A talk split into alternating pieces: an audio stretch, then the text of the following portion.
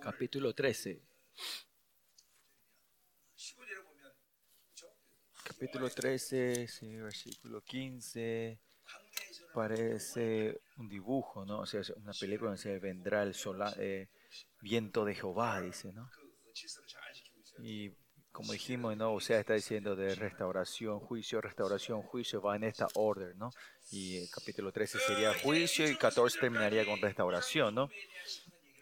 Y vimos hasta el capítulo 12 sobre el juicio a la idolatría, ¿no? Hasta versículo, bueno, versículo, hasta versículo 13, ¿no?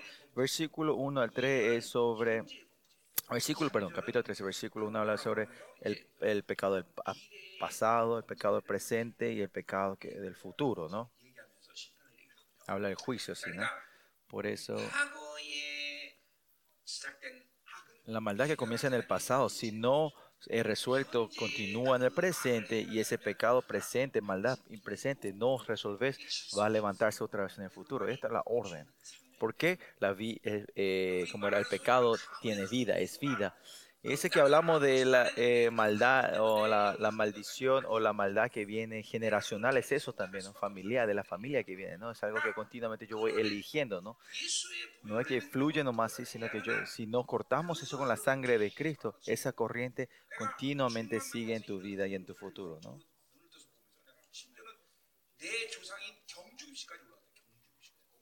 Yo orando sobre mi familia, vi la inmoralidad subió hasta los reyes del Kim, ¿no?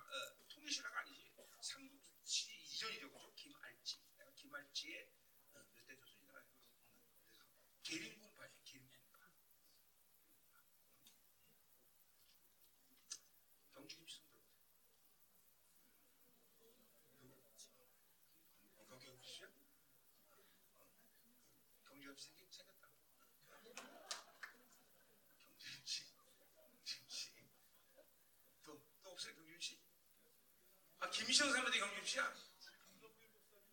누구? 아, 김성 목사님도 경주임 씨야? 저희 아내도 기예요. 저희 아내도.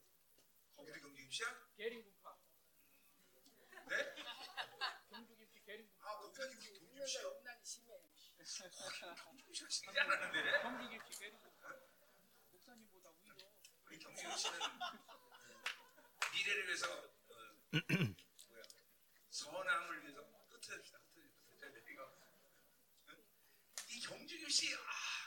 La familia Kim era fuerte, ¿no? La inmoralidad. Así que, eh, y esto, sin el poder la sangre de Cristo, no poder romper esta, esto que viene de la familia. Y el pecado de Israel, el pasado, el presente, y va a seguir hasta el futuro, ¿no? Si, pero sí o sí, el, no, resolvemos el pecado porque tiene vida, se va a continuar.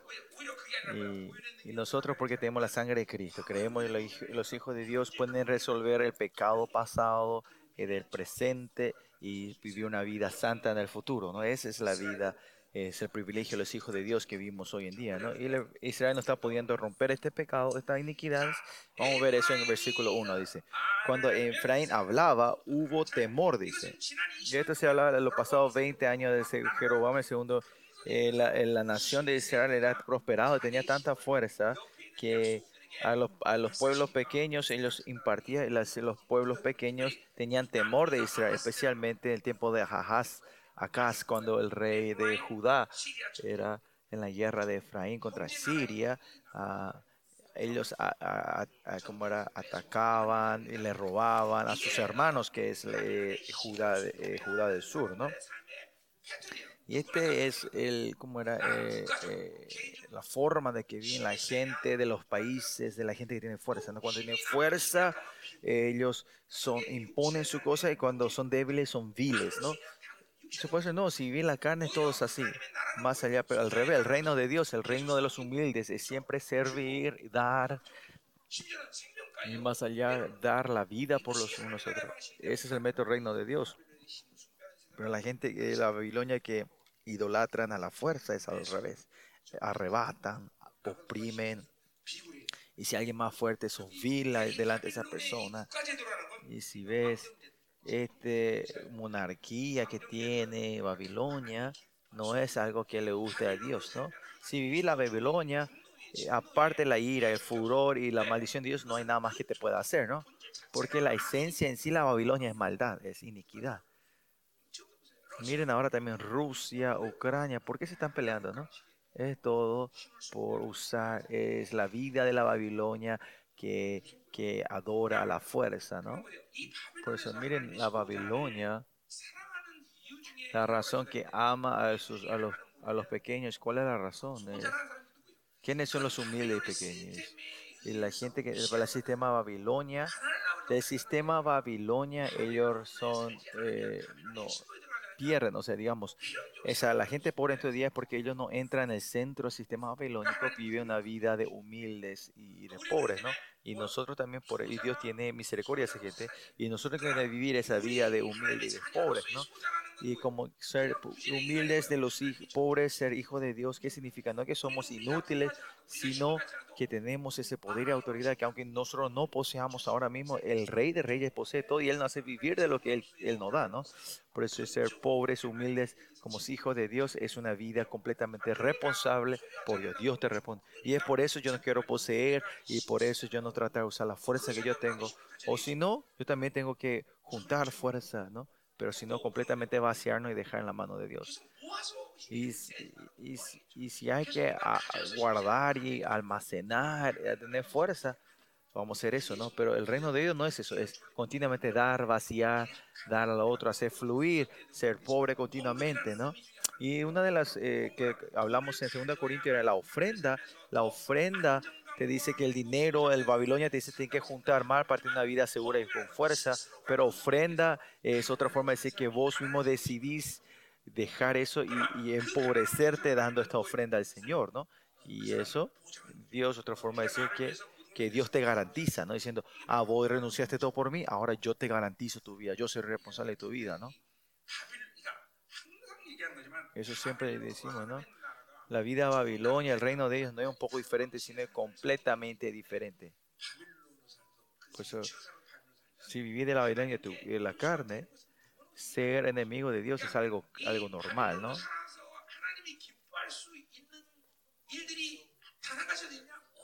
Hay una o dos cosas que vos podés vivir de la Babilonia para, para, eh, para alegrar a Dios. No hay nada, ¿no? Y esa es la esencia, ¿no? No hay nada, no se puede.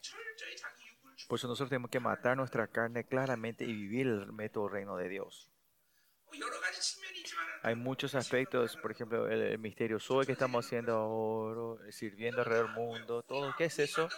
Es si nosotros solo juntamos para nuestra satisfacción iba a ser mejor y cómodo, pero hacer fluir esto al mundo y a, a las naciones, todo es, es continuamente sacar nuestra fuerza, dar a la gente y seamos seres pequeños, humildes y completamente dependientes dependientes de Dios, ¿no?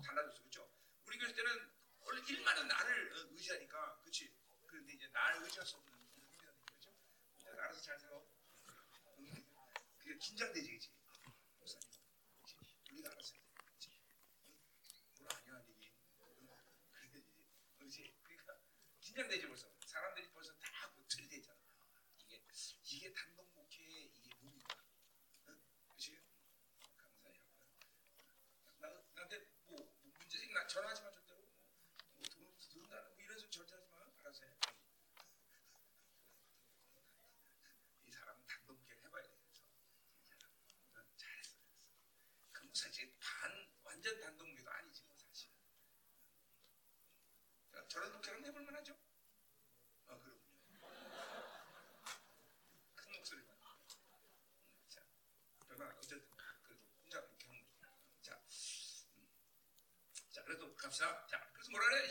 por eso. Eh, fue exaltado en Israel, dice, pues como dijimos, restaurar, si tenés fuerzas o arrogante, y si no tenés fuerzas o vil, solo tenemos que exaltar a Dios y te exaltar a sí mismo. Si, esta es la esencia de la Babilonia, ¿no? Si vivir la Babilonia, nosotros no podemos exaltar a Dios. Con palabras capaz puede decir, pero el estado de tu espíritu, si vive la Babilonia, vos mismo te exaltás eh, característica en Habacuc 2 dice como la característica de los impíos es arrogancia, ¿no? Soberbia, ¿no? Es mi arrogancia, yo me exalto, una, una humildad falsa, ¿no? También, ¿no? Por lo que sí, lo que vimos, los se exaltan a sí mismos, ¿no?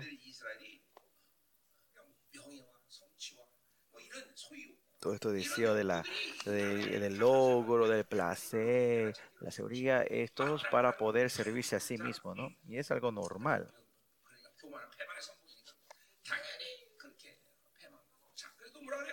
¿Qué más dice ahí?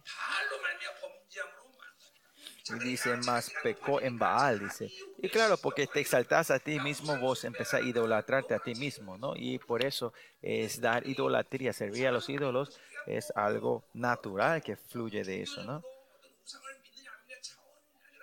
No es un nivel de, uh, de la religión que estoy sirviendo a otros, sino que cuando yo soy centrado en mí mismo, la vida, el método de la vida, cuando estás centrado en ti mismo, es eso de servirte a ti mismo, buscar un Dios, la idolatría de servirte a ti mismo, ¿no? Y si vive la carne, si vive el mundo, te, te, exaltas a ti mismo y si te exaltas a ti mismo es, es servir a Baal es algo normal y más allá transformar a, a Dios como Baal, ¿no? Por eso la, la razón que los hombres niegan, rechazan a Dios es porque viví de ti mismo. Y si viví de ti mismo, vi la Babilonia. Y si viví la Babilonia, no hay otra forma más que idolatrarte a ti mismo. Por eso eh, la iglesia tiene que, la gente de la iglesia saber rechazar y saber claramente que la Babilonia es completamente opuesta al reino de Dios. Eso es lo que tenemos que enseñar a los miembros de la iglesia. Entonces, tiene que, una de las características de lo que tiene que haber en los miembros de tu iglesia, tiene que haber esta, este, como era, este, como esta fricción dentro de ella diciendo, entonces tengo que dejar el trabajo y no trabajar en el mundo y dejar y estar en la iglesia por lo menos tiene que tener ese pensamiento y no, y no que su vida diga, no, yo tengo que trabajar para ofrendar y servir la iglesia. No. Más allá, si es la gente, ellos son, que suben en la soberbia y van a decir, la arrogancia, suben a decir, mi ofrenda hace que esta iglesia se mueva y el pastor pueda comer. No. Eso no, tiene que ser, no, no es que su ofrenda nos da de comer, sino Dios que que nos da, ¿no? Y y si usted le empieza a poner valor a lo que ellos hacen en el mundo para, para, para, para servir a la iglesia, eh, es algo fatal para la iglesia, ¿no?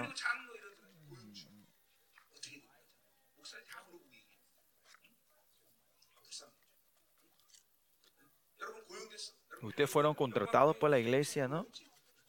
Los miembros, los ancianos de la iglesia fueron contratados ustedes.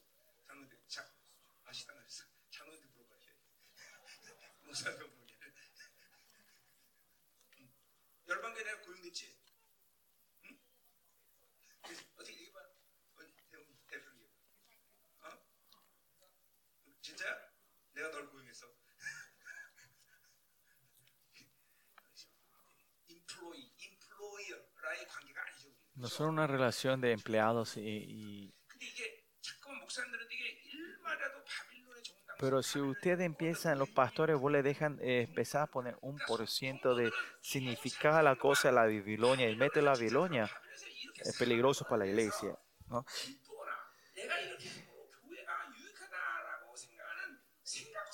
El no tiene que haber ni un- una pizca de pensamiento en los miembros de la iglesia diciendo que porque ellos viven así en la Babilonia, esto es beneficioso a la iglesia, al reino de Dios. No, que ellos viven ahí porque Dios les puso. Eso tiene que ser su idea. Yo, yo le digo a mis jóvenes en la iglesia también cuando me dice,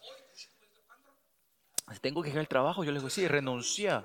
Si vas a estar en medio de esa fricción y no poder elegir a Dios y el mundo, ¿para qué yo le voy a decir que sigan el trabajo? ¿no? Por eso yo siempre le digo, es que no es que ni ganás muchísimos millones de dólares para trabajar ahí, ¿no? Sí. No podés ni ganar, ¿cuánto era? Un millón de dólares al año. ¿Para qué estás gastando toda tu energía y fuerza sin poder orar, ¿no? Por eso en mi, en mi iglesia, eh, a la gente que eh, negocio, empresario, yo no le eh, justifico su vida de la Babilonia, ¿no? Para la soberanía. Por eso, que, o sea, que, que, tus, que tu, que, tu miembro de la iglesia que piense que, que su trabajo en la Babilonia, la vida en la Babilonia ti- justifica eh, su vida babilónica para satisfacer o para como era para hacer beneficio a la iglesia, no hay que dejarle ese, no hay que darle ese pensamiento, no hay que darle tregua a ese pensamiento, ¿no? Y lo que siempre yo le digo a la gente en mi iglesia, son a los empresarios, a los que trabajan, la razón que ustedes están haciendo esa empresa y ese trabajo, Dios no te mandó para ganar dinero ahí, sino es para la gloria del Señor. Eso es hay que enseñarle a la gente. Principal no es ganar dinero, no es hacer dinero.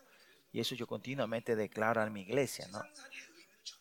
No ponerle significado ni justificar a la vida mundana, a la vida de la Babilonia, al método de la Babilonia, ¿no? Continuamente tiene que haber una fricción dentro de ellos, ¿no? Ver, Tengo que dejar el trabajo, tengo que dejar eso. Y eso es algo bueno y eso es saludable.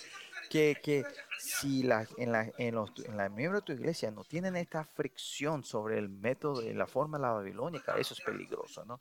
Y yo por eso le digo a los miembros de nuestra iglesia, la conclusión de ustedes, ¿quién tiene que ser?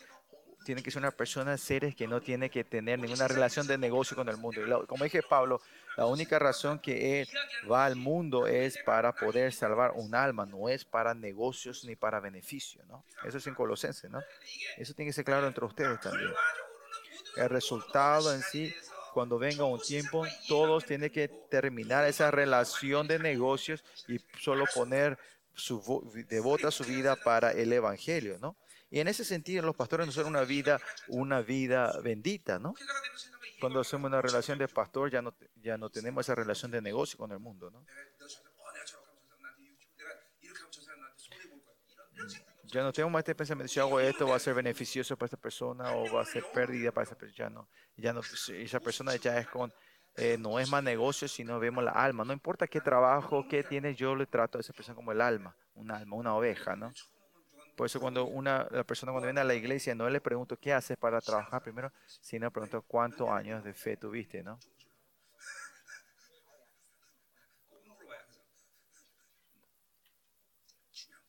Importante es esto, ¿no?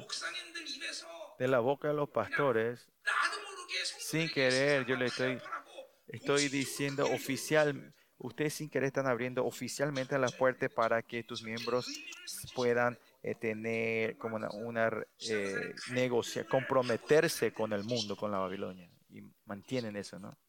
Pues tienen que estar despiertos y hacerlo siempre acordarse que no es eso. ¿no? Y lo mismo en las, las, escuelas también, la vida de la unión. No es que te vas a la escuela porque te vas. Continuamente estar en esta fricción que la escuela, la universidad no tiene significado, Dios es el que te da todo, este, que, cómo se siente. ¿Es, ¿Es, una carga para ustedes lo que les digo? ¿no? sin darle esta tregua, perdón, esta fricción, eh, eh, esta lucha, a, a estas dudas de vivir la Babilonia a tus miembros de la iglesia, sin hacer eso, es como hacerle caminar en minas, en, en, en, en medio de las minas, ¿no? de las bombas. ¿no? Pues así que siempre tiene, ellos tienen que estar siempre con esa tensión y fricción ellos, ¿no? 지체된 것들 하나님의 의로 인해서 위로를 받고 회복을 받지만 또 하나의 짊, 짐을 짊어지고 Claro que 왜? hay que darle, hay que darle al consuelo, misericordia del Señor, pero también al mismo tiempo cuando termina el culto domingo tienen que salir con una, una carga, una tensión diciendo, ah, yo no puedo más vivir así, la- una vida mundana, ¿no? Tiene que salir con esta carga eh, es de la santidad de ella, ¿no? Cuando la gente que pasa, esa es la imagen clara, es la gente que tiene un culto correcto al Señor, ¿no? Y si, si, si ellos van al mundo sin esta fricción, sin estos pensamientos, va a ser peligroso para ellos. Y ahora vemos, versículo 2 habla sobre el presente. Y ahora, dice, añadieron, añadieron a su pecado, dice, ¿no?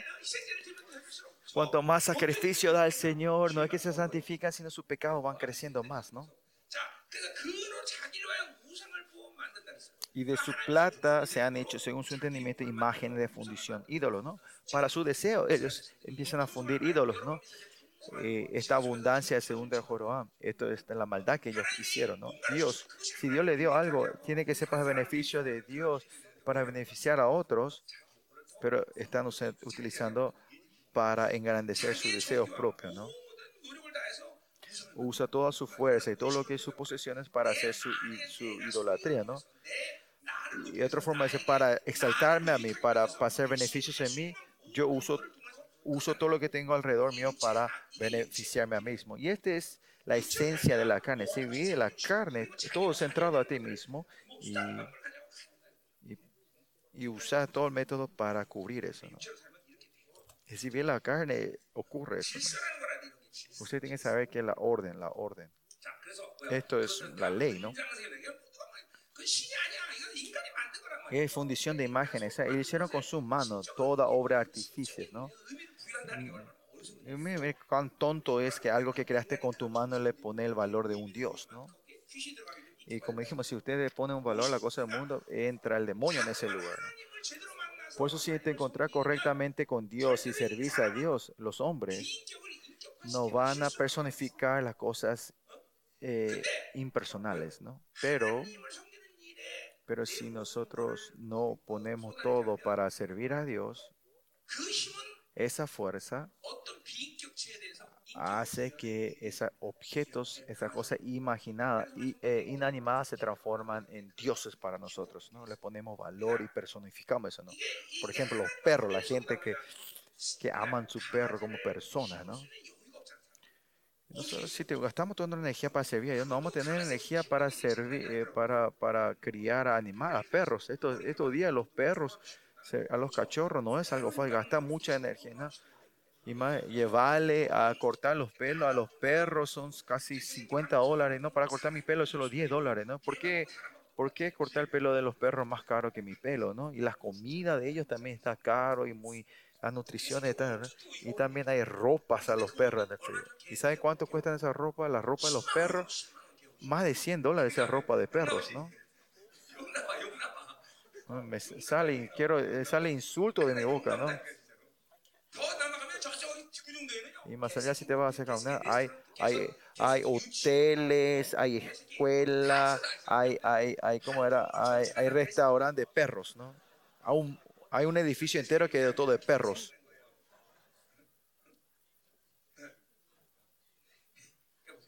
Por eso miren, sea lo que sea, si no servimos a Dios correctamente, el hombre cuando agarra eso se transforma en persona. Ponemos demonios, ¿no?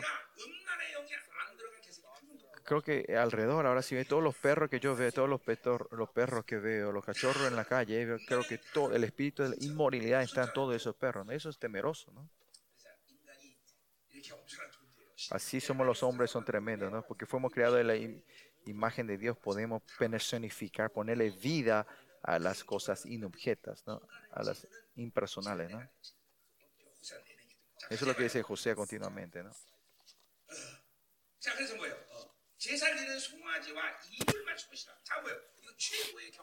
y, y, to, y, acerca de los cuales dicen a los hombres que se friquen y que besen los becerros, ¿no? Y besar a un becerro es, es un acto mayor de, of, de, of, eh, de, of, de, ofrenda al Señor. Ellos solo tienen que ofrender así al Señor, pero ellos hacen esto a los idolatrías. Cuando yo me fui al Vaticano, había una estatua de Pedro, ¿no? Ahí el pie de Pablo, el, este pie derecho no está, el dedo derecho no está. ¿Por qué? Porque mucha gente besaron tanto y tocaron que se gastó todo el... Eh,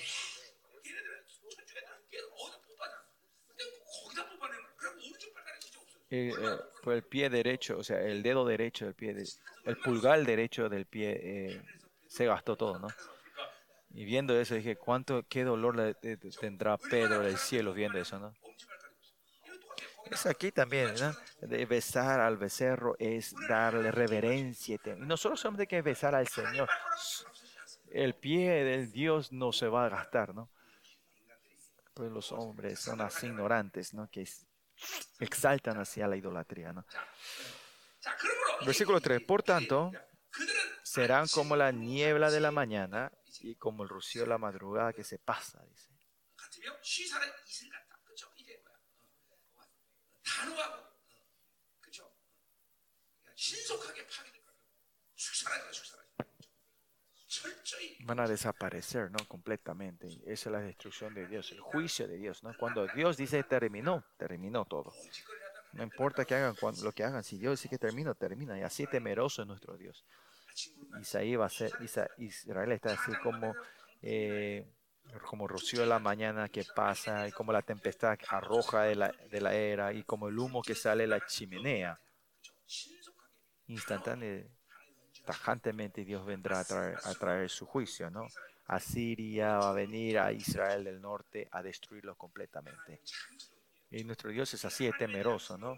Este temor hacia Dios no tiene que dejar, porque el Señor siempre quiere estar eh, me ama y tiene esa intimidad. Pero cuando dejamos y rechazamos a Dios, ya no es más amor.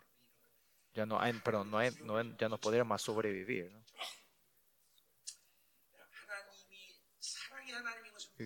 Pero Dios es Dios de amor, es claro.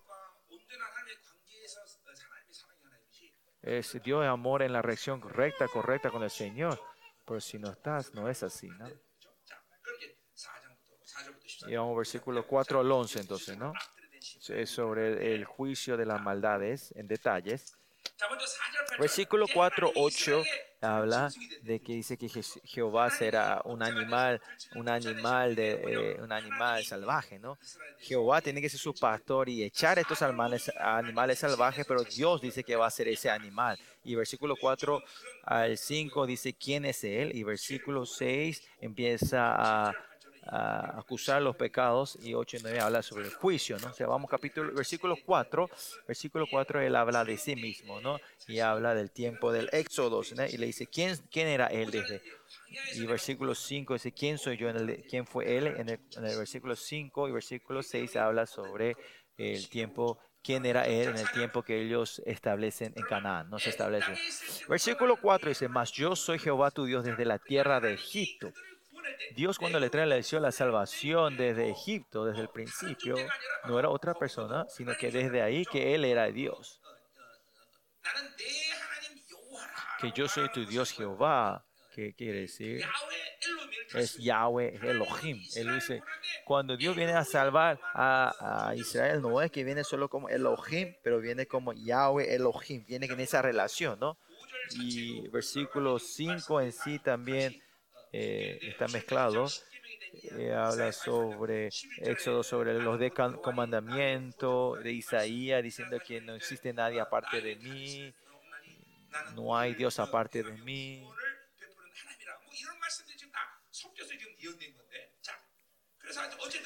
Lo que sí importante aquí es que Israel, le, cuando le salvó, es Israel, él era Elohim y Yahweh.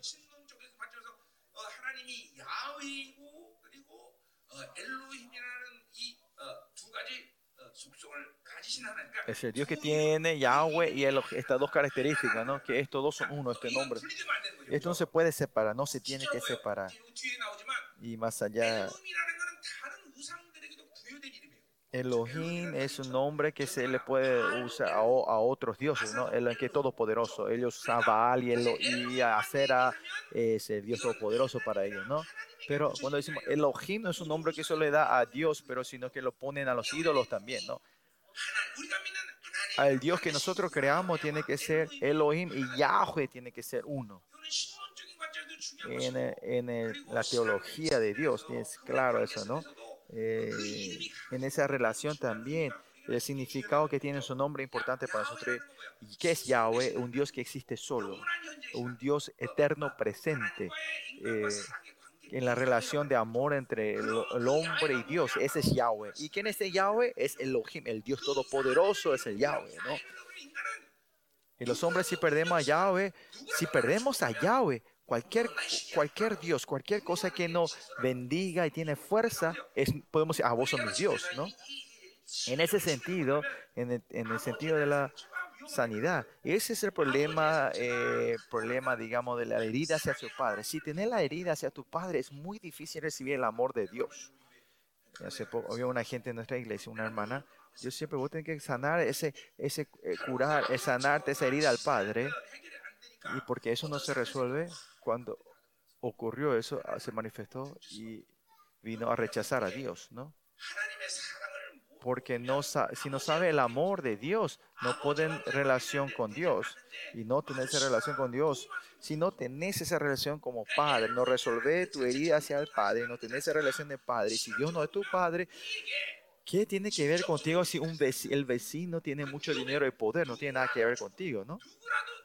Y ese es el problema. Si cualquiera me bendice, cualquiera me da poder y me da fuerza y beneficio, yo lo puedo tomar esa como Dios. Ese es el tiempo de este tiempo, ¿no? Estos, eh, esta es la imagen de la gente de hoy en día, ¿no? Y como Ben y Hannah, ¿no? Pierde al Espíritu Santo, se va a buscar fuerza de los, de, de los, de los, ¿cómo era? De los eh, budistas hindús, hindúes y eso, ¿no? Diciendo, el que me da poder es mi Dios, ¿no? Pero acá Dios dice que Él es Yahweh y Dios desde, desde el tiempo de Israel, ¿no? Que aparte, y no conoceráis pues a otro Dios fuera de mí, dice, ¿no? Este Dios es Elohim. No conozcas a otro Elohim. Que, mm, otro no te puede ni bendecir, pero ellos no pueden ser tus dioses, está diciendo. Miren, si viven de la Babilonia ustedes, continuamente, si ustedes van este, edificando dentro de ustedes, muchos dieces sin querer, ustedes están, sirven al dinero. Mira todas las iglesias estos días, el, el, el Dios de la iglesia es el dinero, ¿no? Pues, ¿cuál es el problema de la vida cuando vive así? es una relación única con el Espíritu Santo de Dios, es simple, se simplifica todo, pero como tiene que hacer todo, tiene que dinero, eh, Dios cuando ante con la gente necesita inmoralidad, dinero necesita codicia, y empezás a, buscar todo, el espíritu de todos lados, ¿no? Tenés que relacionarte con todos estos diferentes espíritus y dioses que te complicas todo, ¿no? Esto no es cuestión de, de teoría, sino que Elohim, Yahweh, Elohim es ese nombre es tiene que ser nombre absoluto, ¿no? Que no se tienen que separar, ¿no? O si no, nosotros podemos llegar a servir a otro Elohim. Y este es el problema de la iglesia hoy en día, ¿no? No solo en este día, sino, y ese es el punto de la iglesia católica hoy en día, desde si vemos de la doctrina de Dios. En la doctrina de Dios es que ellos ponen a Dios, lo ponen solo Elohim allá en el trono sentado y, y todo ese nombre ellos lo usan para que esa iglesia yo sea, ellos reinan en su... Es más, eh, no tiene relación con Dios lo que ellos hacen. ¿no? Y en la doctrina de Dios ahí está, está ahí eh, en la iglesia, en la iglesia católica, ¿no? Esa es su,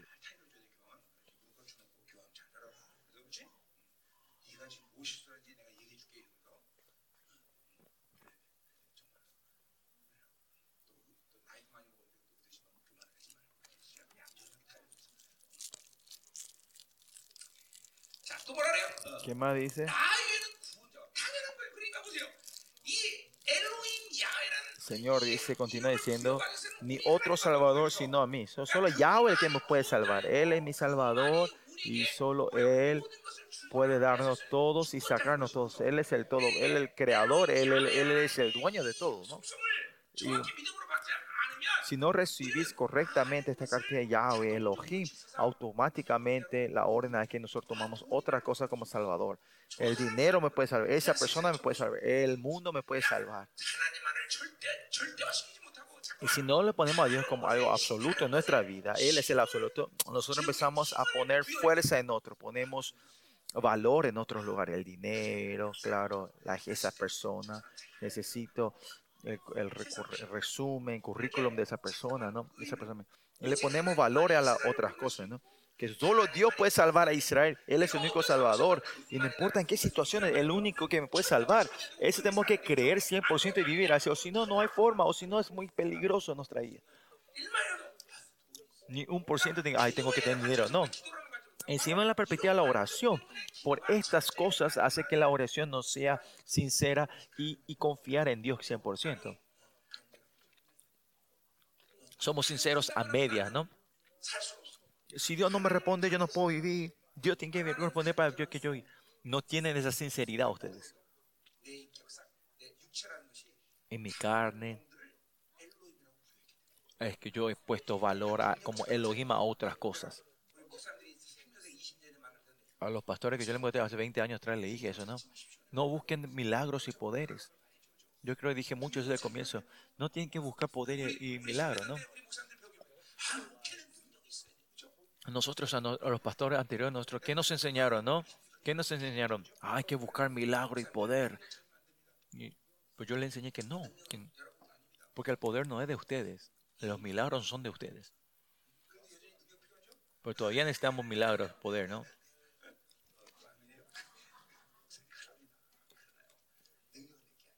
El poder no es nuestro. Si tenemos la relación correcta con Dios, Él se manifiesta sin limitaciones. No hace ni pedir ni orar de pedir poder. Algunas veces yo hablo de eso. Y no es necesario de ese poder, sino que ahora para vivir el reino de ella en esa situación, para poder estar expuesto 100% al reinado de Dios. Es milagro y poder, es todo, es inevitable que se manifieste. Si algo no está manifestado, hay alguna área del reinado de Dios que, que está cerrado, ¿no?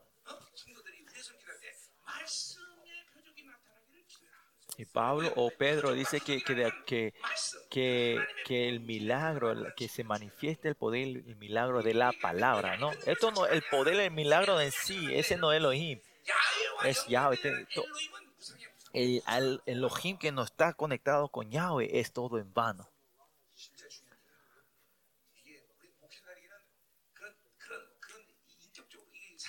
Por eso en nuestra mente nosotros tenemos que poner eso. ¿no?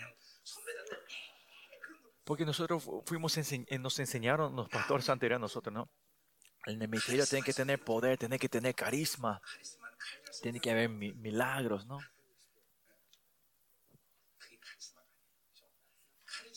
carisma, es cuando pone la palabra de Dios como algo absoluto.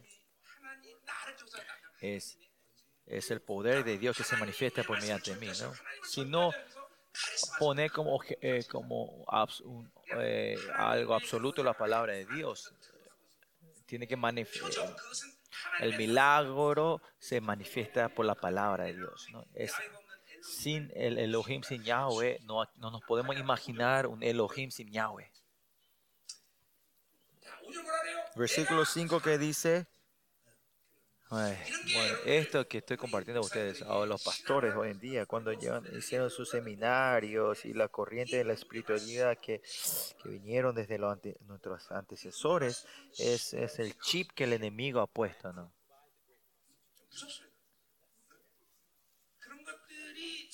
Y la, en los pasados 20 años nosotros estuvimos peleando y estuvimos rompiendo eso hasta hoy. Por esos 32 años cuando me encontré con el Señor, recibiendo esta verdad, creciendo en esa verdad. Con los 42 años comencé el misterio Soya, ¿no? Y lo que me sorprendí fue que, mira, los pastores, los pastores tienen una vida diferente a, a, a la palabra que Dios me dio, que yo me dio, ¿no? La teología no es, teología no es eh, cristianismo, ¿no? A los 42 años cuando comencé el misterio soy, ese fue mi, fue mi, mi confesión, ¿no? Y ahí lo que encontré era que era, son eh, chips y corrientes que vino a la iglesia católica de la gran ramera, la gran prostituta, ¿no? Fue ese llamado que comencé, ¿no? Y viendo eso de cara a los pastores, no sabía que iba a poder ver eso, ¿no? Por eso yo dije ¿no? Entendí que el seminario no es cristianismo. El, el, el, el seminario no es Biblia. El, seminario y la Biblia no se puede separar, ¿no? En nuestro ambi, ¿qué estamos eh, la, la palabra, la Biblia y el seminario no se puede separar, ¿no? la corriente es que porque la palabra es así, ¿qué dice el seminario? Eso es importante, ¿no? Pero el, el seminario que es estudiar, porque la, la, teología dice esto, porque la doctrina de, de denominaciones dice que dice la Biblia, ¿no? Entienden que esta dirección está incorrecta, ¿no? Está al revés. Y ahora si han escuchado la palabra del de, de misterio suave correctamente, es porque la Biblia dice, vemos que dice la, la, la, teo, la teología o el seminario, ¿no? Pero la gente, los pastores que están en seminario dice, porque la doctrina dice es esto y, dice, ¿qué dice, a ver qué dice la palabra sobre esta doctrina, ¿no? Esta corriente normal, muchos pastores cuando predican, preparan la prédica que hacen ellos es... ¿Qué dice los comentarios, no? ¿Qué dicen los otros pastores sobre eso? Eso es importante. Sí, pero la palabra de Dios es esencial, le pone la vida. Ellos reciben todas las revelaciones de la palabra de Dios. No estos días, pero siempre, antes cuando, cuando eh, eh, si Dios me da el pasaje, yo leo 60 veces ese mensaje. No es que leo una sección, sino leer si, si Dios agarra Isaías, empiezo a leer todo el libro de Isaías de una. Y Dios me entrenó así de comer todo entero. ¿no?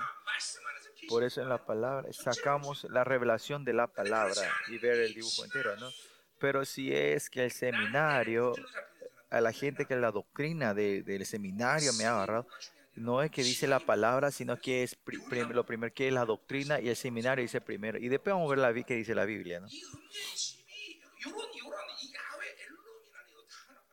esa palabra llave Elohim claramente han separado esto en la iglesia católica, ¿no? La humanidad de Jesucristo, todo esto no es que por al azar y pura, por pura coincidencia declaramos esto en el misterio sino que la, en la mayoría de las iglesias esto hay una separación de la palabra, el espíritu, o relación comunión, espíritu, sangre, todo se es separado. No, la Biblia es todo, es, es todo integración, unificación. Si Jesús se mueve, el espíritu se mueve, si el espíritu se mueve, el Padre se mueve, el Padre se mueve, el, Hijo se mueve. Pero la Biblia, pero ellos separaron todos, ¿no? Una iglesia así ve nada. Las enseñanzas son muy buenas, pero el Espíritu Santo no se mueve. Y donde se dice, ah, el Espíritu Santo se mueve, no tienen palabra, ¿no? Por eso nuestro misterio es que la palabra y el Espíritu Santo que se muevan juntos no es algo coincidencia, sino eso es lo esencial, eso es lo fundamental. Pues algunos pastores algunas veces todavía el chip de la gran ramera todavía está dentro de ustedes y ustedes se regocijan en eso. ¿no? Hay que sacar esto dentro de nosotros. Esto es muy importante. Ustedes no saben bien, ¿no? Porque el poder, esto se limita entonces por esto, ¿no?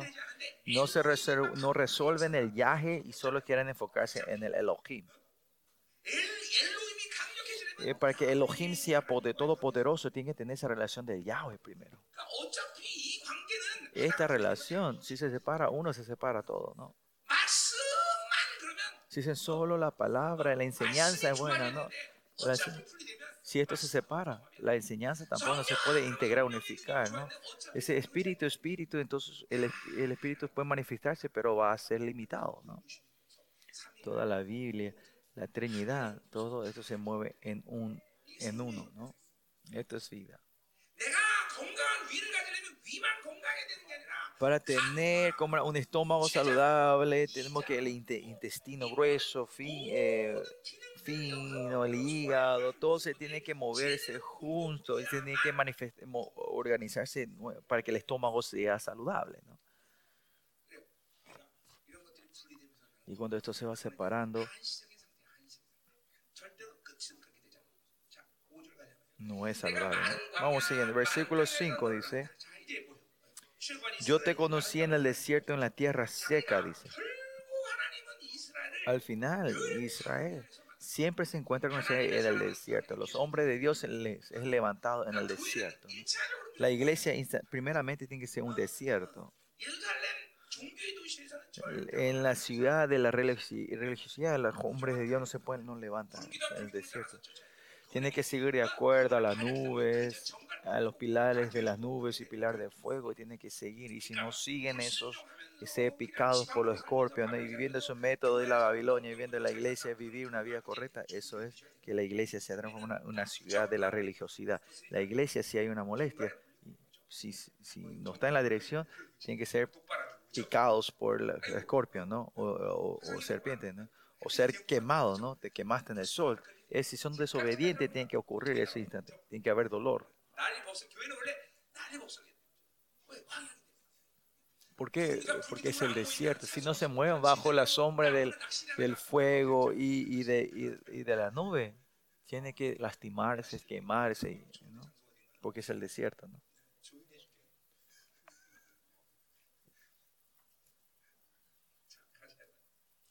강야 이거 참 중요한 Vamos, pues el desierto es muy importante, ¿no?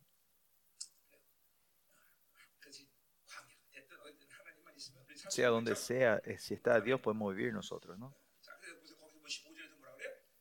Versículo 5 dice que yo te conocí ahí, ¿no? Te conocí. ¿Qué quiere decir que te conocí en el desierto? Y ahora cuando le ponen en el desierto, ¿qué pasó? Ahí podés ver eh, cómo era eh, su, su, personalidad verdadera, sale ahí, su personalidad, su, tendencia de la, de, la, de la maldad, su tendencia de la esclavitud empieza a salir en Israel cuando estaba en el desierto. Y Dios sabe nuestra maldad. Por eso es Jehová Rafa, Dios que sana, viene a cuidarnos y a sanarnos, ¿no? Por eso es importante que manifestar tu maldad y decir, mira, esto es una mal, es la maldad que estaba dentro de mí. Ah, esto es mi tendencia maligna que estaba dentro. Ahí, Dios es Dios Rafa a sanar, viene a sanarnos, ¿no? Por eso tenemos que tener una, una- una relación recta con el Señor, ¿no? Dios va conociéndonos y yo también tengo, la reacción de ir conociendo a Dios, ¿no? Porque el Dios omnisciente quiere conocerme a mí. Eso es tan humillante, humilde, ¿no? Es, tan, es un Dios omnisciente que puede mirar y conocerme de una vez. Pero en Salmo 139 dice, Jehová se va, va conociéndome, ¿no? En ese sentido, Dios, yo digo que en ese sentido Dios ha renunciado su omnisciencia para amarme a mí. Dios, aunque Shinon peca, ora para pedir perdón, yo, yo digo, no, él va a, caer, va, a, repetir este pecado. Y ahí Dios, sabiendo así, no es que le conoce así, sino que cuando él pide el perdón, Dios le perdona y todo lo, el tiempo futuro eh, decide a no reconocer el futuro. Dios para amarme, para perdonarme, dice que él, él, él, no sabe del futuro, pero con nuestro discernimiento tan pequeño, Él va a pecar otra vez, nah, este va a caer otra vez, otra vez. Hasta Dios, hasta Dios renuncia a su omnisciencia. Yo uso mi, mi, mi, mi inteligencia de que Él me va a traicionar, me va a dejar.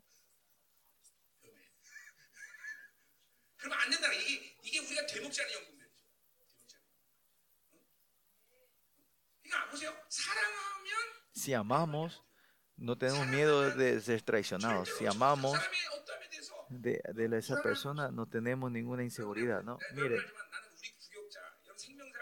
el misterio soy, mi pastor asocio, no es que hice algo bien, pero mire mi espalda, cuántas me acuchillaron de atrás, ¿no? Cuántos me clavaron de atrás, ¿no? Entonces yo hubiese renunciado a levantar líderes, ¿no? hubiese renunciado a levantar gente, ¿no? Pero todavía estoy levantando gente, ¿no? No, claro que no soy yo, Dios el que hace. ¿Qué es eso? ¿Qué quiero decir con esto? Que no tengo temor a la traición. Pues eso no, duele, ¿no? De doler duele, ¿no? Puede doler. pero eso no tengo temor, ¿no? Porque si amas, eh, calculás el dolor y si amás va a haber pérdida, ¿no? Y si sos líder eh, y viene dolor y te sigue, ¿no? En ese sentido, tener temor es tu herida propia. Es porque tú tu herida propia tenés temor, ¿no? Mil personas vinieron y, y el reino que venga el reino, si estén conmigo sería hermoso. Eso no es posible. El llamado es diferente de todos y la palabra, hay gente que come y no come esa palabra, pues a ellos que ellos salgan, no tienen temor de eso, ¿no? Y por eso no tenemos que comprometer la verdad de Dios, no tenemos que clavar claramente la palabra de Dios tal cual es y no negociar y pensar si le va a doler o no, ¿no? Declarar la palabra tal cual. ¿Cuánta gente va a querer? Hay tiempo que yo tuviese este temor, ¿no? ¿Cuánta gente quedarán? Pero eso no es lo que yo hago, sino él, él el que toma el resultado, ¿no? Yo digo, claro, por eso voy declarando, no negocien con el mundo, van a morir, ¿no?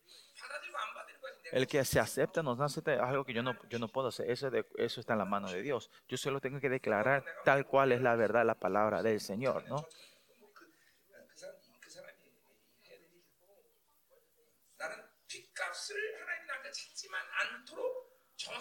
Yo solo tengo que hacer claramente, declarar la verdad claramente para que Dios no me pida las, eh, que el precio de la sangre de su hermano, ¿no? De alguien, ¿no? Yo solo tengo que declarar bien, claramente.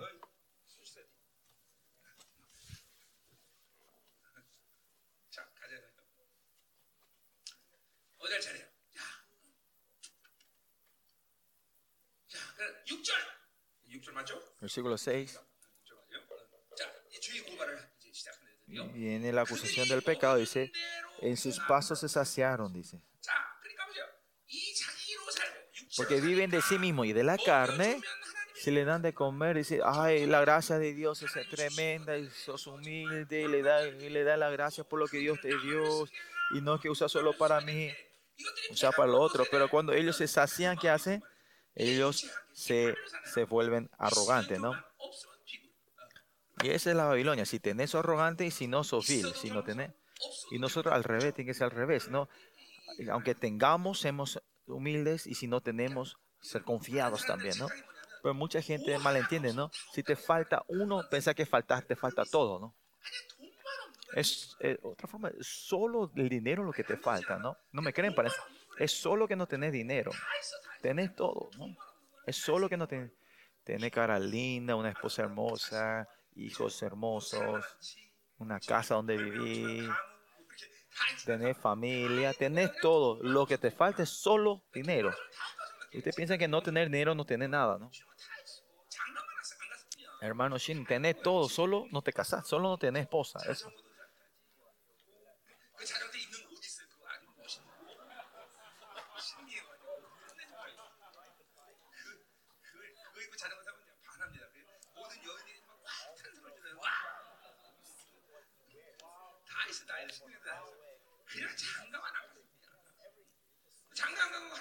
춤출 필요 없어.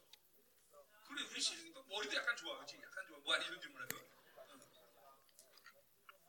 뭐 얼굴 잘생겼다고 말해서 그냥 그냥 그냥 볼, 볼만해 그냥. 그뭐 그러니까 주눅들 이유가 어디 있어? 근데 이게 보세요. 하나님을 살면요 Y si vivís de Dios es así, ¿no? 있어도 겸손. Aunque tengas, sos humilde y aunque no tengas, tenés confianza, tenés valor. Vivir con confianza, ¿no? 자, 응. Eso es vivir de Dios. Mm, esa es la vida de Israel, ¿no? Esa es la Israel, ¿no? Está en este círculo vicioso que cuando Dios le bendice, son arrogantes, Dios les castiga, ellos otras lloran y piden ayuda al Señor, se humillan, y cuando Dios le bendice, otras les ahora son arrogantes, otras. Y este ciclo vicioso, y vivía así, usted no, no le va a quedar nada. Eh, la espiritualidad es salir de esto y seguir creciendo y no entrar en este círculo vicioso. Hay que romper esto rápidamente salir de eso. Y desde el comienzo, el primer botón, yo leí. Hay mucha gente que tomaron más este camino, ¿no? Hay que concentrarnos y romper esta área y, y que en esta área no, ya no sea más problema en nuestra vida. Tenemos que transformar que Dios resuelva y no haya problema más en tu vida sobre esta área. ¿no? Pero si no resolvemos esto, Dios no podemos confiar. Esa es la razón que Dios Dios hace que Israel vaya a 40 años por el desierto. Porque si no resolvemos esto, no van a poder confiar en Dios. Israel, es alguien que Dios le, confió su gloria, ¿no? Pero su, estado de, la esclavitud va a hacer que no van a poder manifestar esta gloria y confiar en Dios. No, y Dios no le puede dar cualquier cosa a todos, no. Ellos son los emperadores, es el, es el, el futuro de la nación que va a reinar. Por eso no le puede, bueno, toma, hace como quiera, no. Continuamente Dios le tiene que eh, balancear, chequear, para que ellos no tengan duda, sino que para que ellos puedan tener es, el, los elementos para poder expandir el reino de Dios. Y, así, y eso va a hacer que traiga ridiculez al, al nombre y al reino de Dios, ¿no? Por eso yo continuamente está chequeando, balanceando esto. ¿Y quiénes son los pastores? Dios a un pastor le Dios va tomando un tiempo para confirmar su confianza en, en ti, ¿no? Y ese es el proceso del pastoreado, ¿no? Y ahora cuando, cuando Dios te con- reconoce esa confianza, todo lo demás ya no es problema, ¿no? No te va, no te va a dar esa tribulación y escaseces, ¿no? Claro que puede haber persecución por la justicia del Señor, pero no es porque por tu maldad o porque yo no pueda llevar venga esa dificultad. Pues así siempre, siempre cae por el dinero. Dios esa área quiere resolverte y continuamente te va a llevar a tribulación en esa área, ¿no? Y si tenés, sos arrogante, y si no tenés, sos vil, ese ciclo vicioso hay que salir, ¿no? Si te da fuerza, sos arrogante, milagros, sos arrogante, pensás que por, por tu fuerza haces eso, y si te quitas, sos vil y, y te achicas, no. Esto rápidamente hay que romper este ciclo vicioso y continuamente cre ir creciendo y entrar en la glorificación.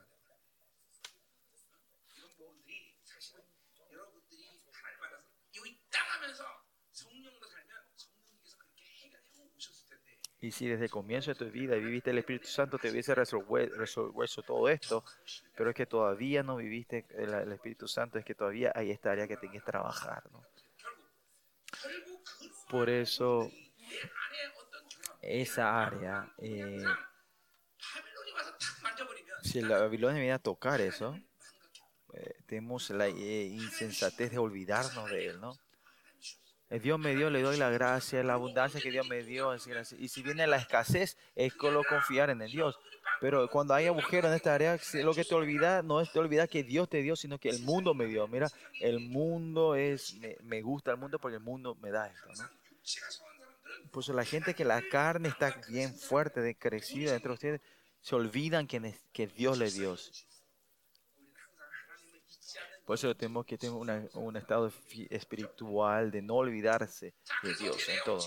Y versículo 10 dice, ¿no? Eh, por tanto, yo seré para ellos como león, como un leopardo en el camino los acecharé, ¿no?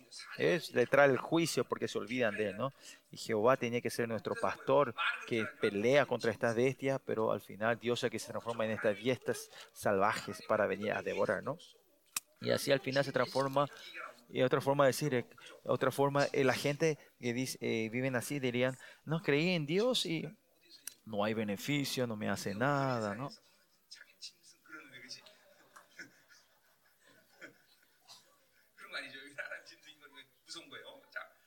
necesita algo temeroso. ¿no? El versículo 8 dice, como osa que ha perdido los hijos, los encontraré. ¿no? Encontrarte con un oso también es temeroso, pero un oso, una osa que perdió su hijo es más temeroso. ¿no? Desgarraré la fibra de su corazón y allí los devoraré como el león. Fiera del campo los des despedazará.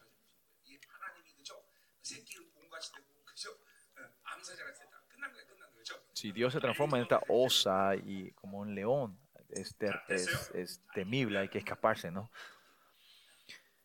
Bueno, versículo 11, vamos a ver sobre su juicio sobre el, la monarquía, el reinado humano, ¿no?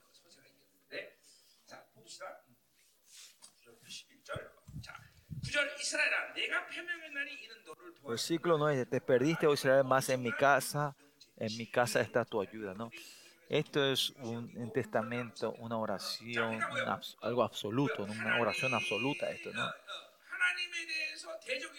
Si viene, eh, te, viene una rebelión, un rechazo hacia Dios, viene la destrucción. Dios es el que me ayuda, pero si nos rebelamos, traicionamos a Él, nosotros somos destruidos. Esto es una orden, un principio absoluto, ¿no? Es un Dios que me ayuda y si nosotros negamos a Él, no hay ninguna opción de que nosotros nos, no, eh, seamos prosperados. En, la, en tu prédica tiene que haber estas reglas, estos principios. El que me ayuda, el que me salva, y el único que me, eh, que Dios es mi salvación. Solo Dios es la única persona que puede salvar. Él es el único que me puede ayudar y darme para que yo sea feliz.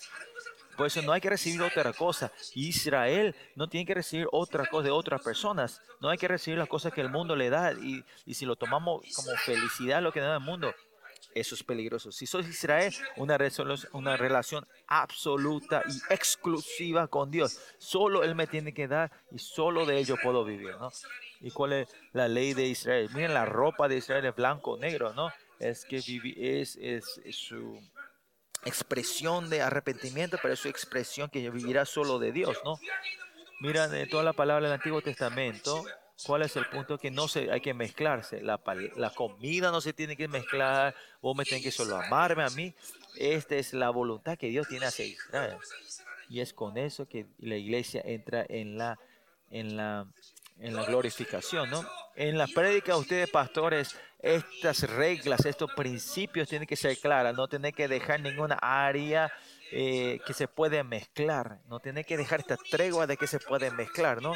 Si este borde se rumba, estos principios, los miembros de la iglesia van a tener esta conflicción de querer vivir en el mundo y mezclarse, se van a justificar y más allá van a tener este pensamiento de que el mundo me hace feliz. Por eso nuestros miembros 좋은 것 같잖아요 그런 그룹이 아니야 그거 뭐야 하나님만으로 비전을 삼는 그런 말은 안돼 물어볼 필요 없어 근데 자꾸만 세상이 이게 좀 어필되는 게 있으니까 자꾸만 나한테 목사님 비전이 뭐예요 그래서 내가 누구야 네 비전은 나야 그죠 하나님만이 목표인데 solo Dios es- tiene que ser tu propósito, no la visión, no buscar una visión. Y esa es una evidencia clara que, que sí. 나는 이런 것들에 대해서 sobre esto yo a mi iglesia, mucho de eso, no una, dos o tres cosas, ¿no? El espíritu y la palabra no se puede separar, es una, una un principio tremendo, ¿no? Una regla que no se puede separar, ¿no? Si hay una, que algo, hay, algo se está manifestando que se está separando, hay un problema, entonces no puede ser así, ¿no? Si yo no le sigo al Dios que me ayuda, es, es traición, ¿no? Entonces no hay que dejar ninguna por ciento de idea de que si te alejas de Dios vas a poder prosperar. No, solo Dios es el único que puede ayudar y el único que puede dar la salvación. Eso tiene que ser. ahora. Y esa es la alegría de Israel, ¿no? Y si algo eh, nos está algo ocurre es, yo me separé de Dios y todavía puedo vivir felizmente. Hay, un- hay algo errado ahí. ¿no?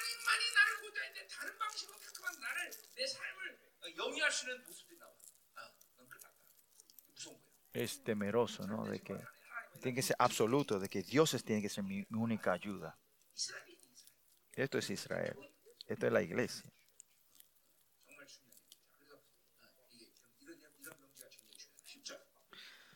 Versículo 10.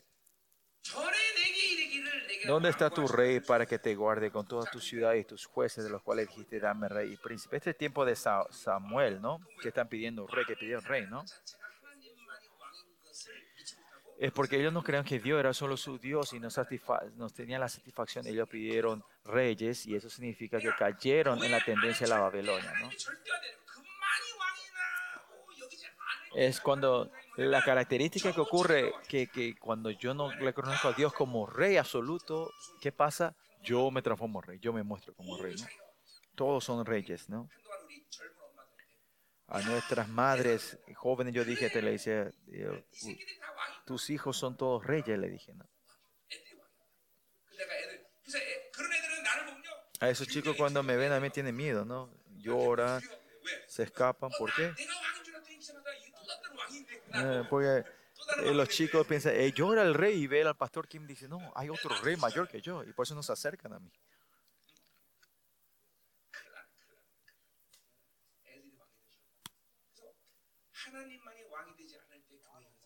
Cuando la iglesia, Dios no es rey, la imagen clara es que todos son reyes. Los, ancianos son reyes, los de diáconos son reyes, el rey, el pastor es rey, y se pelean diciendo, ¿por qué vos actúas como rey si yo soy rey? Dicen los miembros laicos. La iglesia, eh, Dios es el único rey. Y la razón que la iglesia está en pelea, en divisiones, hay muchos reyes en la iglesia.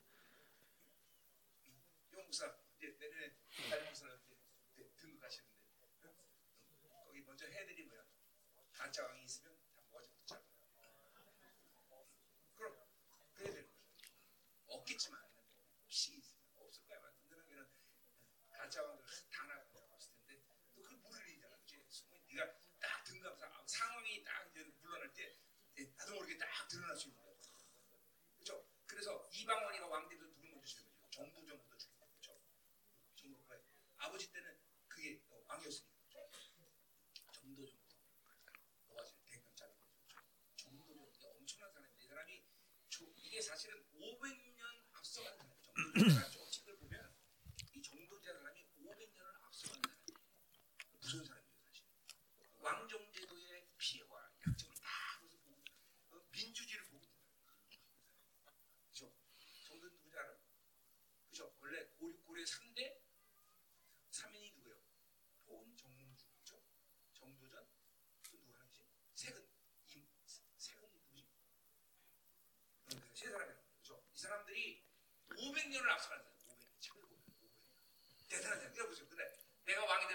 이방원이가 왕 되면 이거 누구도 죽여야 돼. 그것도 목다 버려야 돼. 그죠? 저, 저, 이게 어, 뭐죠? 정몽주 죽였죠. 그죠? 어디서? 선주교에서 그죠? 선주교 죽. 정도전 죽. 세ven 이상은 죽은 게 아니라 그 사람은 어떻게 됐어? 그 사람은 어떻게 됐어? 그것도 죽었어. 죽. Está hablando sobre la historia, historia, historia coreana, eh, coreana de los reyes, ¿no? De, de que cuando un rey se sube mata a otros líderes y eso, ¿no? son ejemplos, ¿no? Bueno.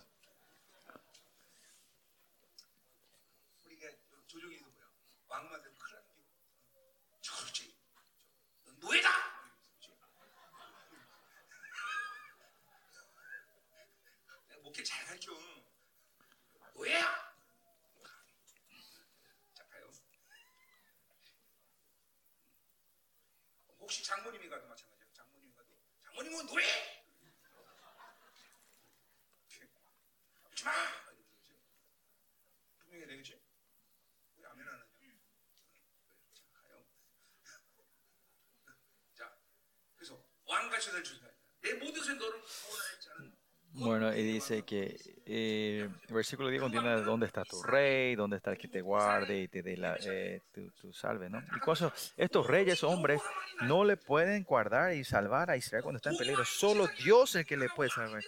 Si alguien, si el dinero piensa que se rey, cuando venga la tribulación, cuando tenga problema, ellos no podrán salvarte a ti. Y termina tu vida, ¿no? Solo Dios es el que te puede salvar. En la primera iglesia que yo esparcí fue eso, ¿no? Mi, esposa todavía no estaba a nivel espiritual mía, ¿no? Muchas, él no sabía cuánto le amaba a todos los miembros de nuestra iglesia. Eh, en la semana ellos estaban Amaba tanto a la iglesia. La gente, ¿no? Y yo era el asesino, ¿no? De la iglesia, ¿no?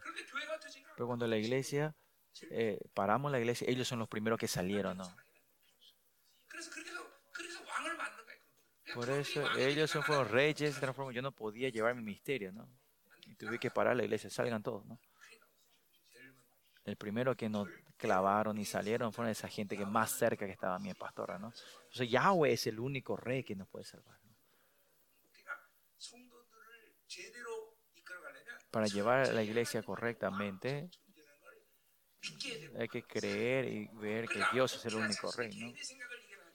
Por eso, todo lo que la palabra es declarada del púlpito tiene que ser absoluta y la iglesia no tiene que venir a, a, a, ¿cómo era? poner frenos, ¿no? Y pero cuando eh, Dios no es el rey y nosotros hay muchos reyes en la iglesia. La palabra declarada se empieza a transformar lo que ellos empiezan a poner freno, ¿no? Y usted, pastores, tiene que por eso tener esta decisión. Yo declaré la palabra sin negociar y comprometer la palabra y declarar tal cual es la verdad, ¿no?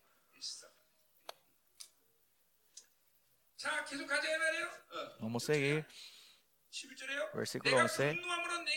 Te diré, te di rey mi furor y te quité y te lo quité en la mira. Él no es cuando le dio reino dio con gozo, sino con furor. No quería darle, pero le dio.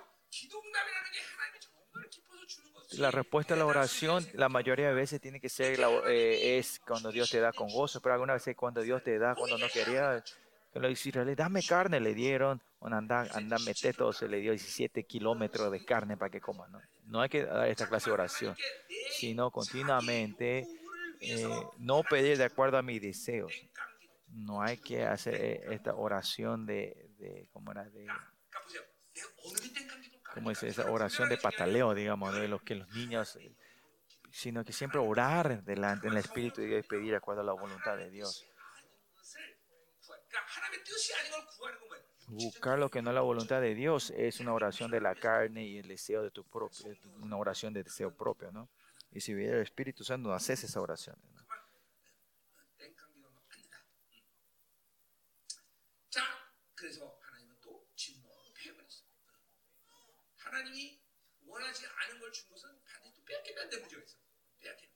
Dice que el Señor te sacó y cuando Dios te da algo que no él no quería, él te va a quitar otra vez, ¿no?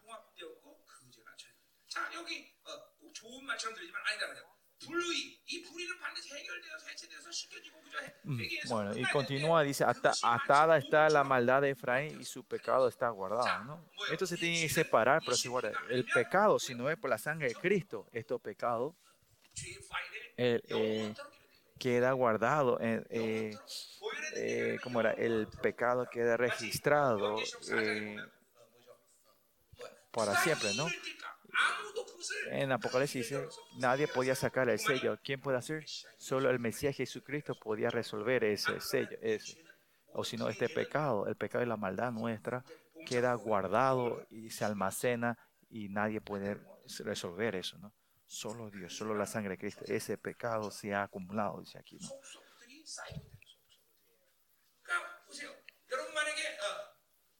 Por eso ustedes miren, en imagínense si, si van acumulándose este, caca en la casa, ¿no? Ah, un olor y feo, ¿no? Y eso es lo mismo, si ustedes no están resolviendo maldad, lo mismo están haciendo, están cuán sucio y cuán olor. El pecado no es solo sucio, sino es fatal. Por eso el, el arrepentimiento tiene que ser, ah, que personificar eh, y no dejar ninguna de estas cacas dentro de nosotros. Eh, cuando si el pecado se transforma algo normal y la vida, la Babilonia, empezamos a regocijar en la cosa Babilonia, significa una clara evidencia si esta maldad se está almacenando dentro de nosotros. Versículo 13. Dolores de mujer que da luz le vendrá, dice, un dolor vendrá. Dios hará levantar eh, naciones para traer, para traer castigo, pero será tan doloroso como eh, de parto, pero no tener.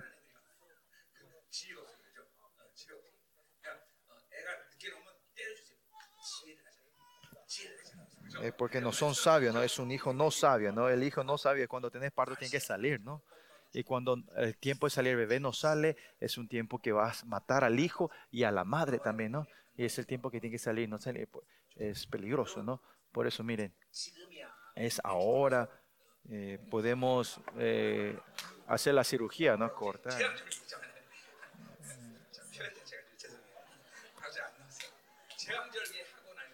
Es porque tenemos la cirugía antes, en mi, en el tiempo de mi abuela, creo. Hay mucha gente que murieron en medio del parto, ¿no? Porque tener bebés no era fácil en ese tiempo, ¿no? Ahora sí tenemos fácil.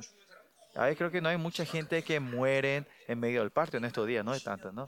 Hace 50, hace 50 años atrás había mucha gente que moría en el medio del parto, ¿no? Miren ahora este estado que está en Israel, ¿no? Este es algo que de 2700 atrás, ¿no? En el medio del parto, que el hijo no está saliendo, el, miedo, el temor, ellos saben qué es esto, ¿no? Que el, be- el bebé no salga en el momento adecuado. Mm. Entonces, Israel está en un estado de destrucción donde el hijo y la madre están por morir, ¿no? Y cuando Dios te empieza a doler es el dolor peor que puede recibir, ¿no? Y Dios, no, no hay razón de Dios tratarnos en esta situación, es un Dios bueno, un Padre bueno, el Abba Padre es tan bueno, ¿no? Con solo pensar es eso, ¿no? ¿Por qué tenemos que irnos hasta esta relación? Es porque vimos la Babilonia, vimos de la carne, ¿no? Cuando nuestro Dios es todo un, buen, el mejor Dios, ¿no? Es un buen Dios, ¿no? Dios es bueno, ¿no? Versículo 14.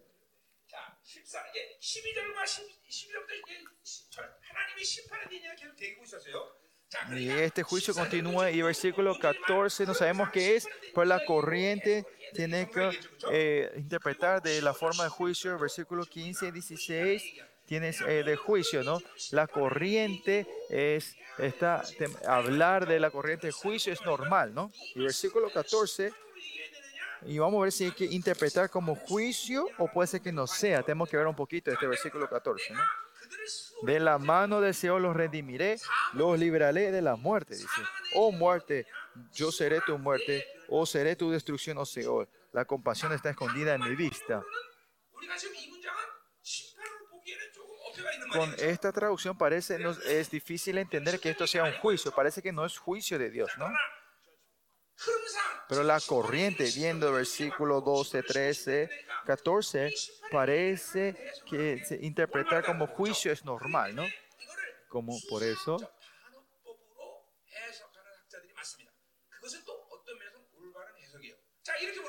Es como decir. Mm. Mm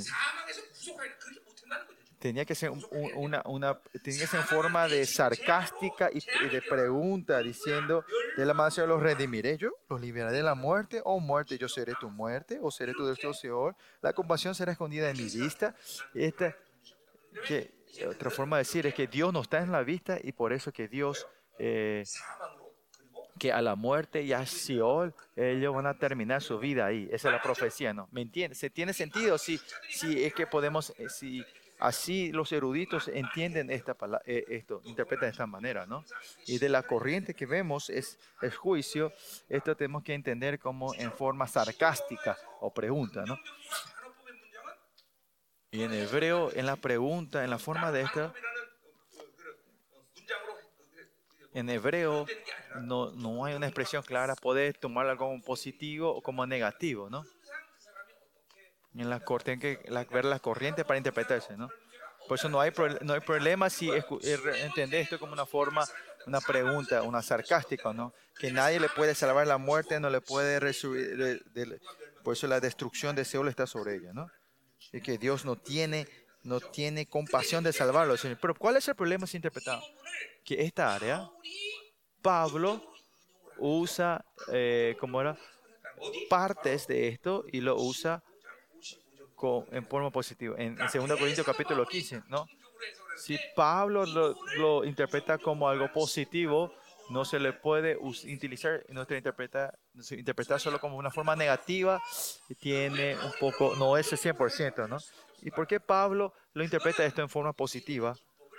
Porque Pablo sabía el método de la, de la, de la inter, forma de, eh, el método de la profético, ¿no? si ve la forma que los profetas ven las visiones y profecía, expresando sobre la, la, la porque los profetas pueden declarar destru, destrucción, pero de repente pueden dar una pista, una luz de, de, de redención, ¿no? De esperanza, ¿no? Por eso en ese, eh, cuando Pablo escribe segundo, pregunta, segundo capítulo 15, él declara eso, él usa esto como lo interpreta en la forma positiva. En 2 Corintios capítulo 15, ¿no? Habla así, ¿no? Él usa esta área. Y esto es profeta, Oseas, o sea, eh, usa.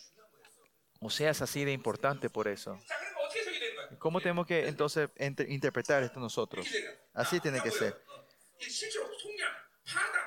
Redimir, pada, pada. Que pagar el precio de los esclavos y le da libertad. Que le redimió, ¿no? Que mediante Jesucristo, Dios, eh, Israel será. Después, eh, el versículo 14 se puede interpretar como una inter- in- interpretación de que la redención y liberación vendrá mediante dentro del Señor Jesucristo, ¿no? Esa es la interpretación, ¿no? Que es la esperanza y dice que ya no hay más muerte y que el Seol ya no será la destrucción para ustedes.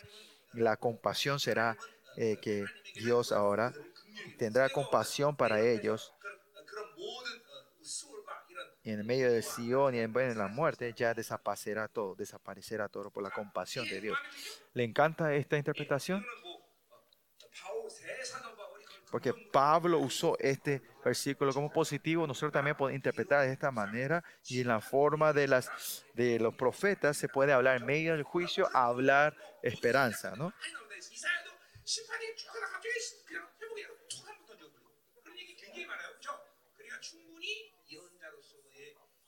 Por eso, Pablo, que sabía la forma profética, él podía interpretar esto en la forma positiva. Nosotros también, lo anterior es importante, pero el segundo también es bueno, ¿no? ¿no? Mejor que no haya juicio para nosotros, ¿no? Por eso es algo que se resuelve mediante Jesucristo, esta profecía, ¿no? Fuimos redimidos del Señor, liberados de la muerte y pagó todo el precio por nosotros y más allá, por la compasión de Dios, eh, nos viene la salvación para los herederos. Por eso el Seol y la muerte ya no pueden interferir, interferirnos, influenciarnos a nosotros. ¿no?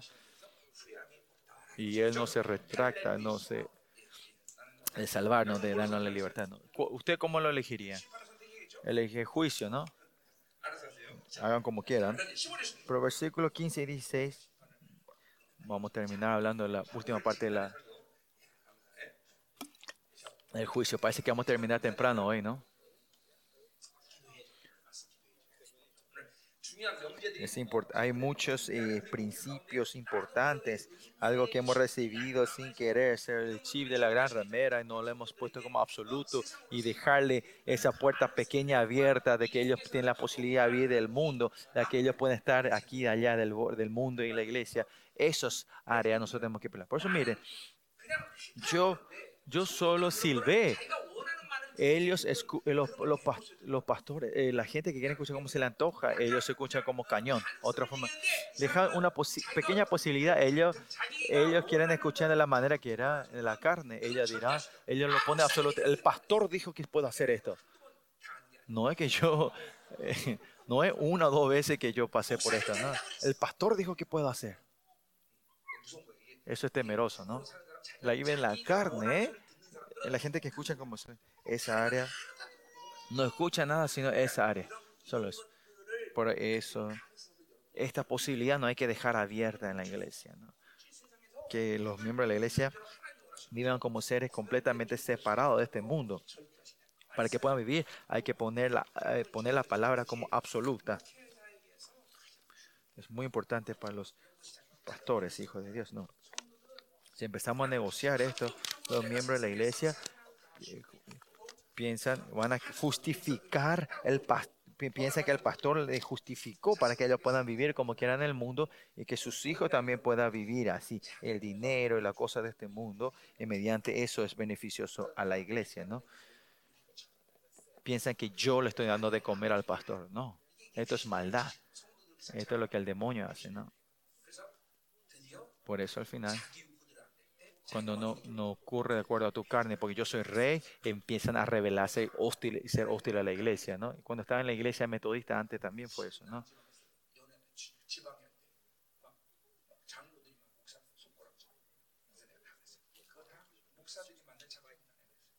Mm, los ancianos venían a apuntar y poner las manos sobre los pastores.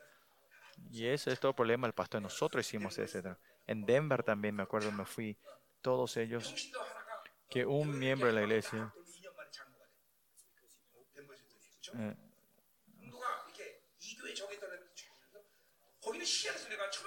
yo me fui ayer a rara, ¿no? Muy bien, un miembro, todos los pastores le conocen a ese, a, a, ese, Yo pensé que la comunión era buena, pero ese miembro fue hace un tour de toda la iglesia, o sea, de esta iglesia a la otra. A cada iglesia que va, él va creciendo más, ¿no? Eh, de miembro laico, deico, eh, miembro laico al anciano, ¿no? En dos años cuando volvió, eh, hizo el tour de la iglesia, se transformó en anciano, ¿no? Y eso es todo lo que la iglesia ha hecho, ¿no? Por eso la maldición de los es- viene de los pastores. Usted por eso tiene que, Dios tiene que ser el único rey y declarar la verdad Dios tal cual es, absolutamente. Esto tiene que estar incrustado en tus huesos. Versículo 15. Bueno, por eso usted dice, al pastor Kim es tan estricto. No, no es que yo soy estricto, sino Dios es así. Dios le gusta ser exclusivo. Dios no quiere mezclarse con otros. Él no quiere eh, eh compartir el amor de usted con otros. No saben, en, en, esa forma de decir, es muy exclusivoso mío.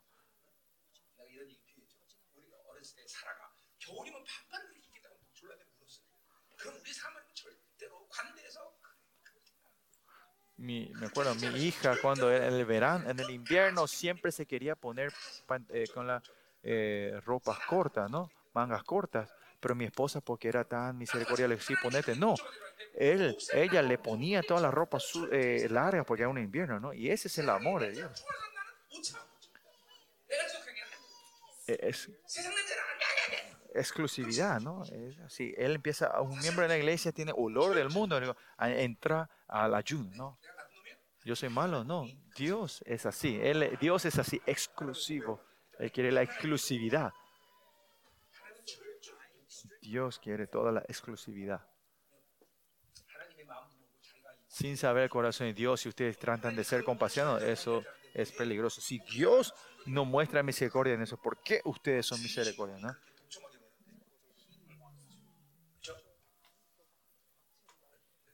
Sí, el dueño quiere ser exclusivo. ¿Por qué nosotros somos así, no?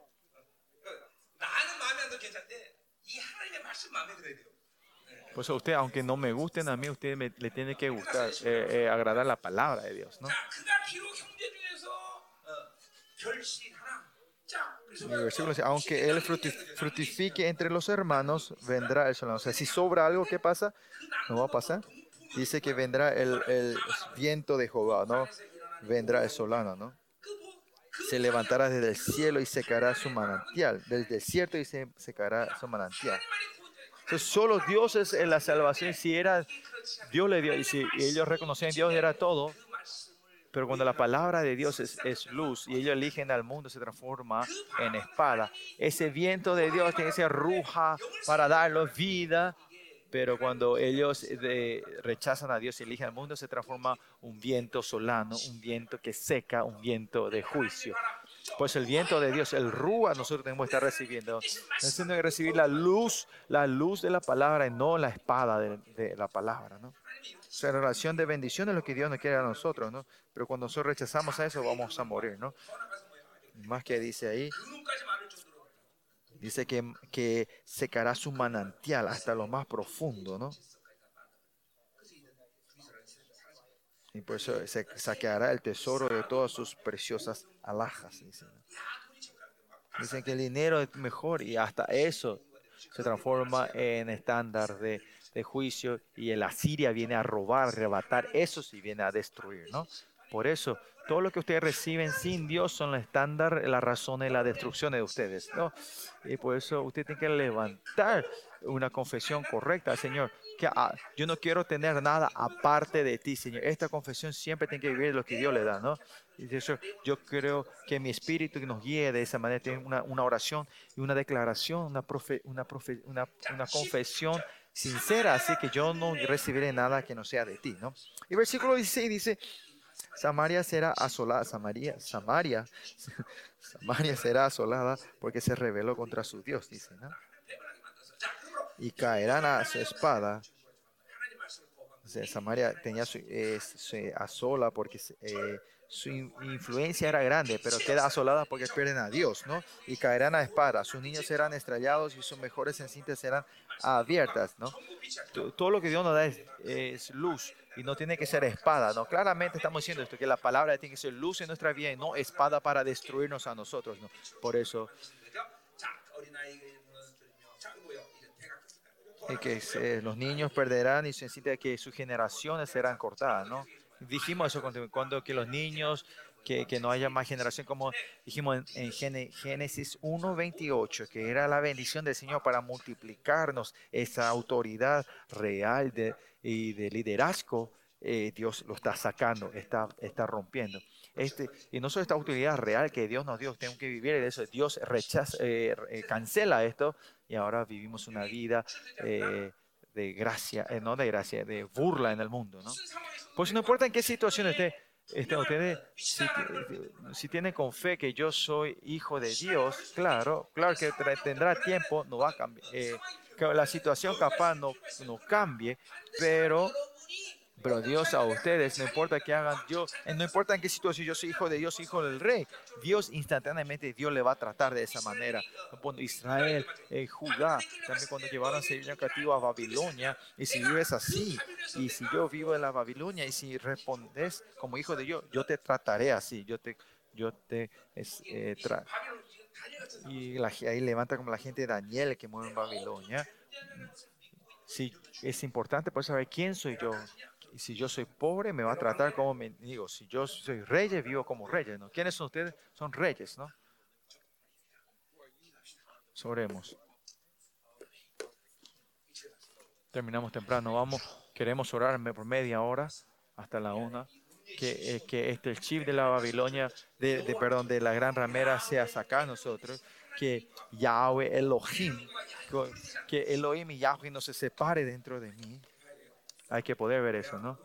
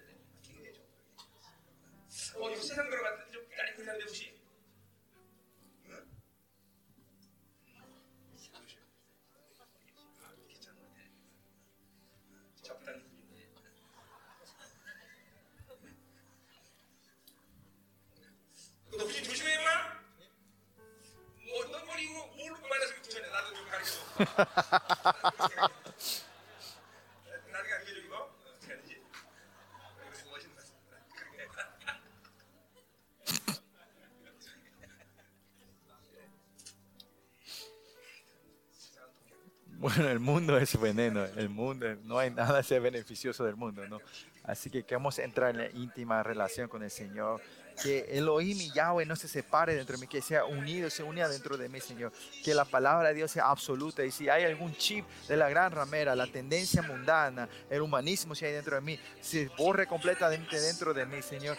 Y que yo pueda vivir íntimamente, que la palabra de Dios sea absoluta dentro de mí, Señor que, que solo tú eres mi Salvador, solo tú eres mi Elohim Yahweh. Otro Dios no existe dentro de mí, Señor, que pueda declararse dentro de mí, Señor.